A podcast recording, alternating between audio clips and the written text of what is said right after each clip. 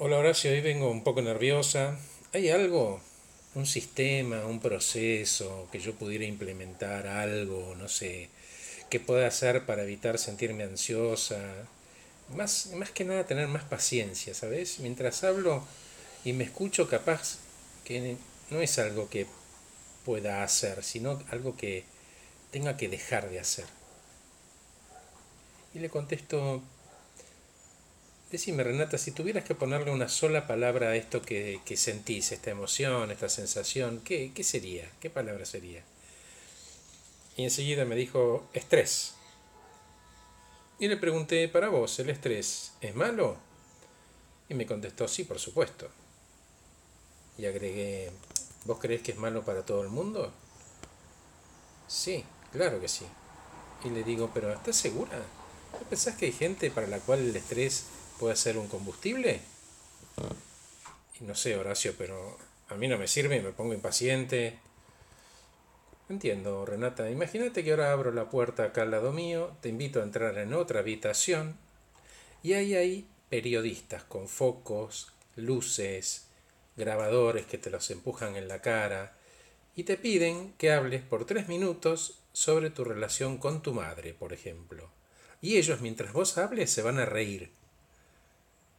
Y me contestó, ah, no, no, no, no, no, ya estoy nerviosa, me vuelvo loca, no quiero eso.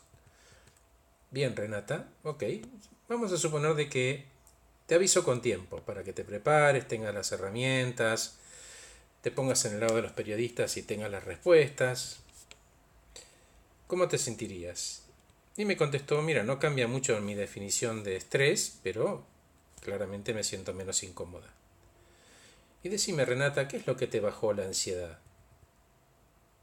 Y me contestó anticiparme, prepararme para eso que pueda ocurrir. Y decime, ¿cómo crees vos que tu cuerpo va a percibir el estrés entonces si no lo vivís como una amenaza? Y me contestó, capaz que de una manera más saludable, pero igual, H, créeme que me, me cuesta verlo.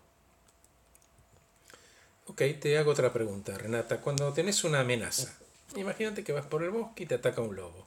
¿Qué es lo primero que haces? Y salgo corriendo, me contestó. Muy bien, tiene sentido. ¿Y después qué haces?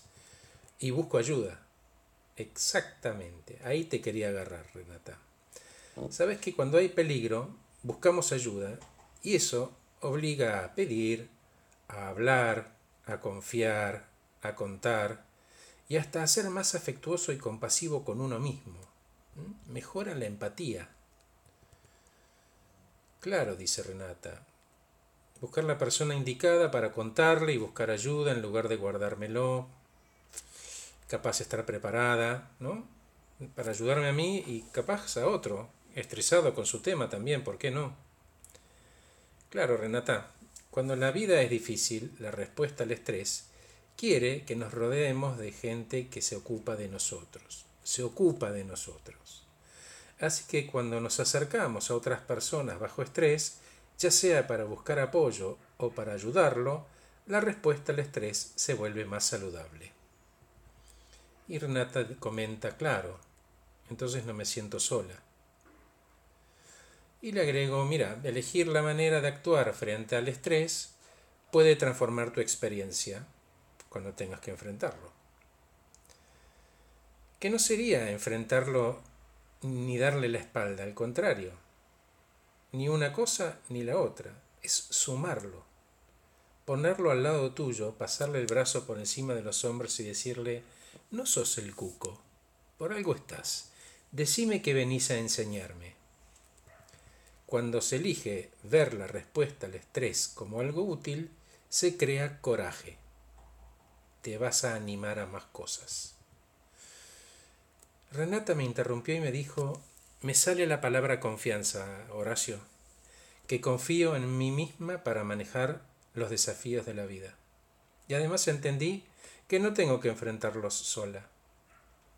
Y tenés razón, no hay que enfrentarlos. Los tengo que sumar, los tengo que incorporar. Renata, se trata del propósito, si algo tiene significado para vos, difícilmente sea una molestia. Con esta premisa tus decisiones van a ser mucho más acertadas. Y si hubiera estrés, será el combustible que te impulse, te guíe y no un problema. No se trata de evitar los problemas, sino que dentro de las herramientas que tengas para resolverlos esté el estrés como un elemento adrenalínico positivo. Te doy otro ejemplo. Imagínate que el estrés es como la energía nuclear. Sirve para matar construyendo bombas y sirve para curar cáncer. Cada uno lo usa para lo que considera más apropiado su propósito. Para terminar, Renata, esto no es una verdad revelada, es un proceso. Y la idea es darles a estas emociones la entidad que merecen en este camino de que vivas mucho más amigablemente lo que la vida te ofrezca. Sé que hay cosas serias y, dramáticas y graves, no vivo en Disney, pero sí sé que podemos desarrollar habilidades para que muchas de nuestras respuestas sean diferentes, entendiendo que el 90% de las cosas que vivimos como amenazas o preocupaciones terminan no ocurriendo. ¿Estás bien, Renata? Sí, Horacio, gracias. Bueno, te regalo una frase final. Si vivís el pasado con arrepentimiento y el futuro con preocupación, no queda espacio para agradecer el presente. Gracias por escuchar este podcast titulado La ansiedad sirve.